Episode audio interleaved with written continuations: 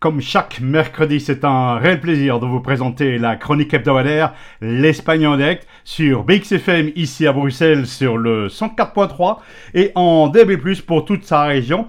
Je suis votre correspondant ici à Barcelone.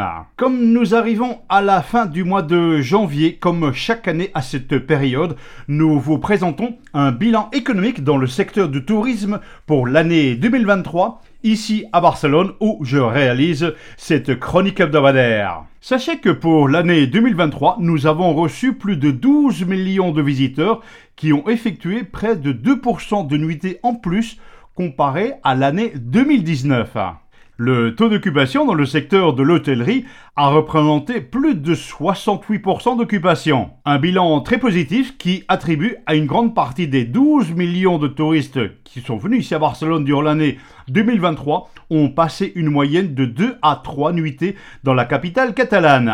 Pour ce bilan économique de l'année 2023 a également souligné que la plus grande rentabilité de l'activité touristique se réfère à une amélioration de qualité de l'emploi dans le secteur. Plus de 80% de touristes hébergés sont d'origine internationale, de sorte que Barcelone est devenu le leader en Espagne en termes de nombre de nuitées d'étrangers. La nationalité la plus importante est celle des États-Unis, suivie du Royaume-Uni, de la France, de l'Italie.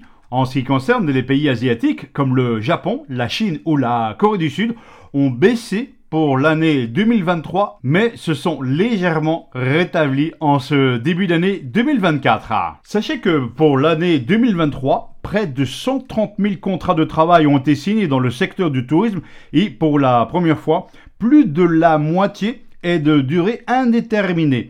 Le taux de contrat à durée indéterminée dans ce secteur n'avait jamais dépassé 20% jusqu'à l'année dernière, également favorisé par la réforme du travail ici en Espagne.